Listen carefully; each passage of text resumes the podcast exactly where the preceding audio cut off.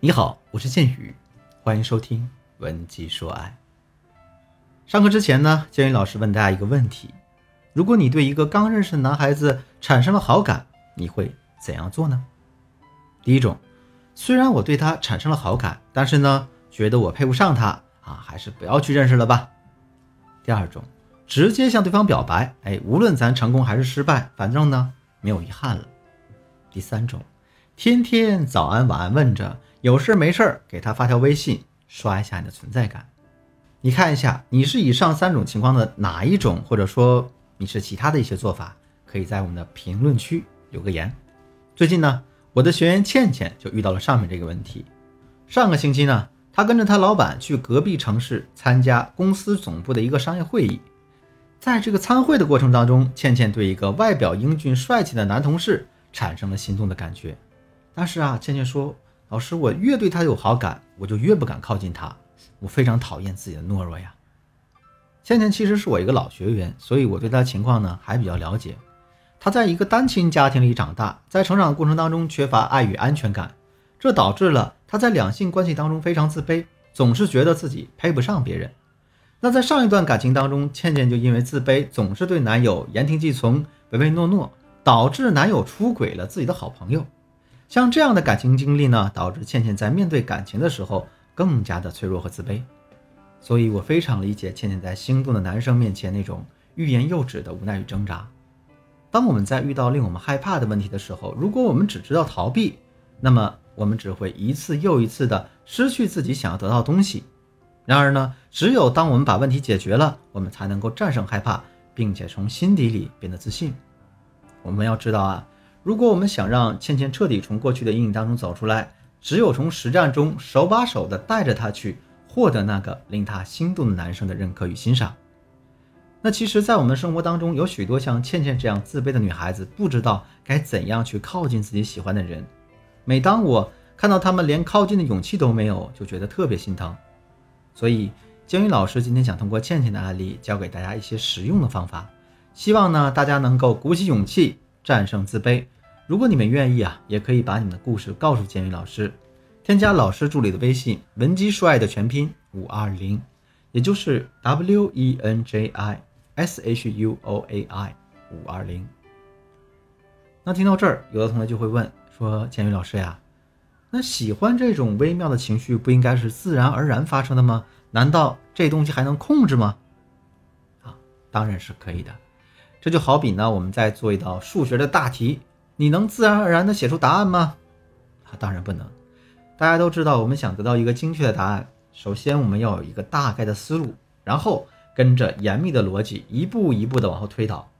而我们的第一步就是要先闯入他的世界。我们在和某个人建立联系之前，其实双方都是不同世界的人。这就好比呢，是住在两个房子里的陌生人。那你想和他建立联系，就要先敲开他的门，进入到他的房子里去。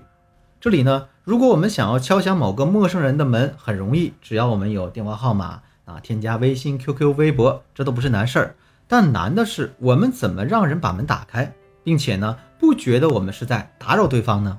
在这里啊，初次聊天的话题就显得尤为关键了。如果你的老板添加你的微信，向你要这个月的工资报表，你是什么的反应呢？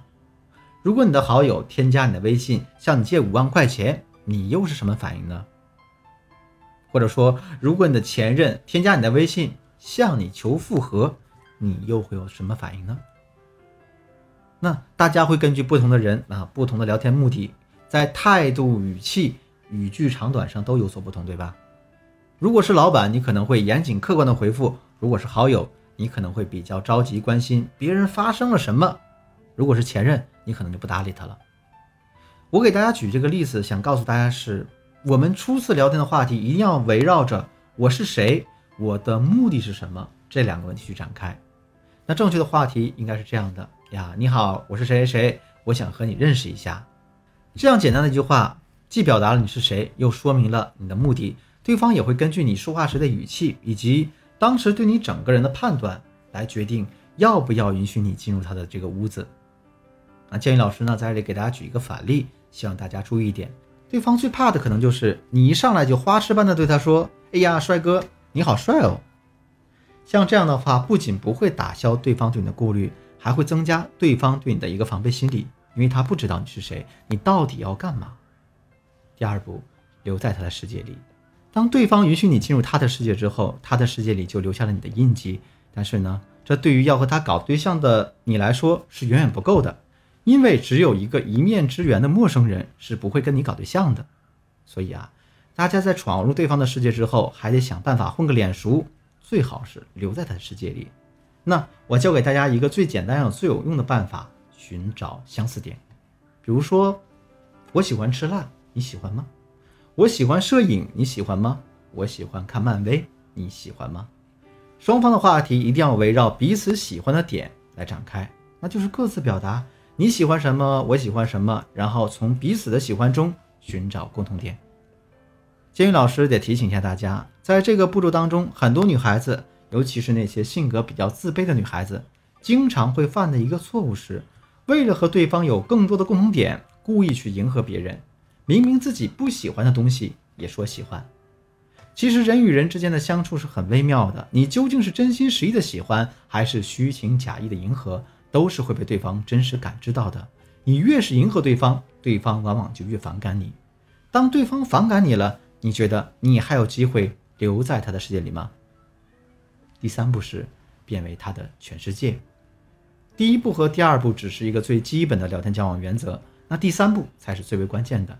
这将决定你们成为男女朋友还是普通朋友。但是，只有当你把第一步和第二步做好了，你才有机会走到第三步。我在知乎上看到这样一个梗：你知道女朋友和女性朋友之间差了什么吗？差了一个“性”字。中国人就是这样，越缺什么就越把什么藏着。啊，虽然这是一个梗，却说的非常有道理。女朋友和女性朋友之间不就差了这一点吗？那种令人……脸红心动的氛围吗？所以大家要不着痕迹的把对方带入一个暧昧的氛围当中。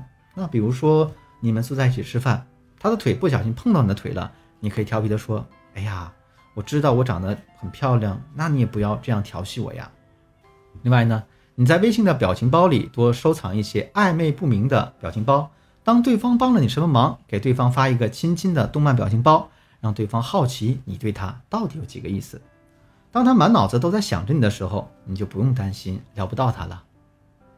当然，类似的暧昧技巧呢还有很多很多。如果你想深入系统的学习的话，可以添加我助理的微信“文姬帅”的全拼五二零，也就是 W E N J I S H U O A I 五二零，让专业老师给你专业的指导。好了。今天的课程就到这里了，文姬帅，迷茫的情场，你得力的军师，我是剑宇，我们下期再见。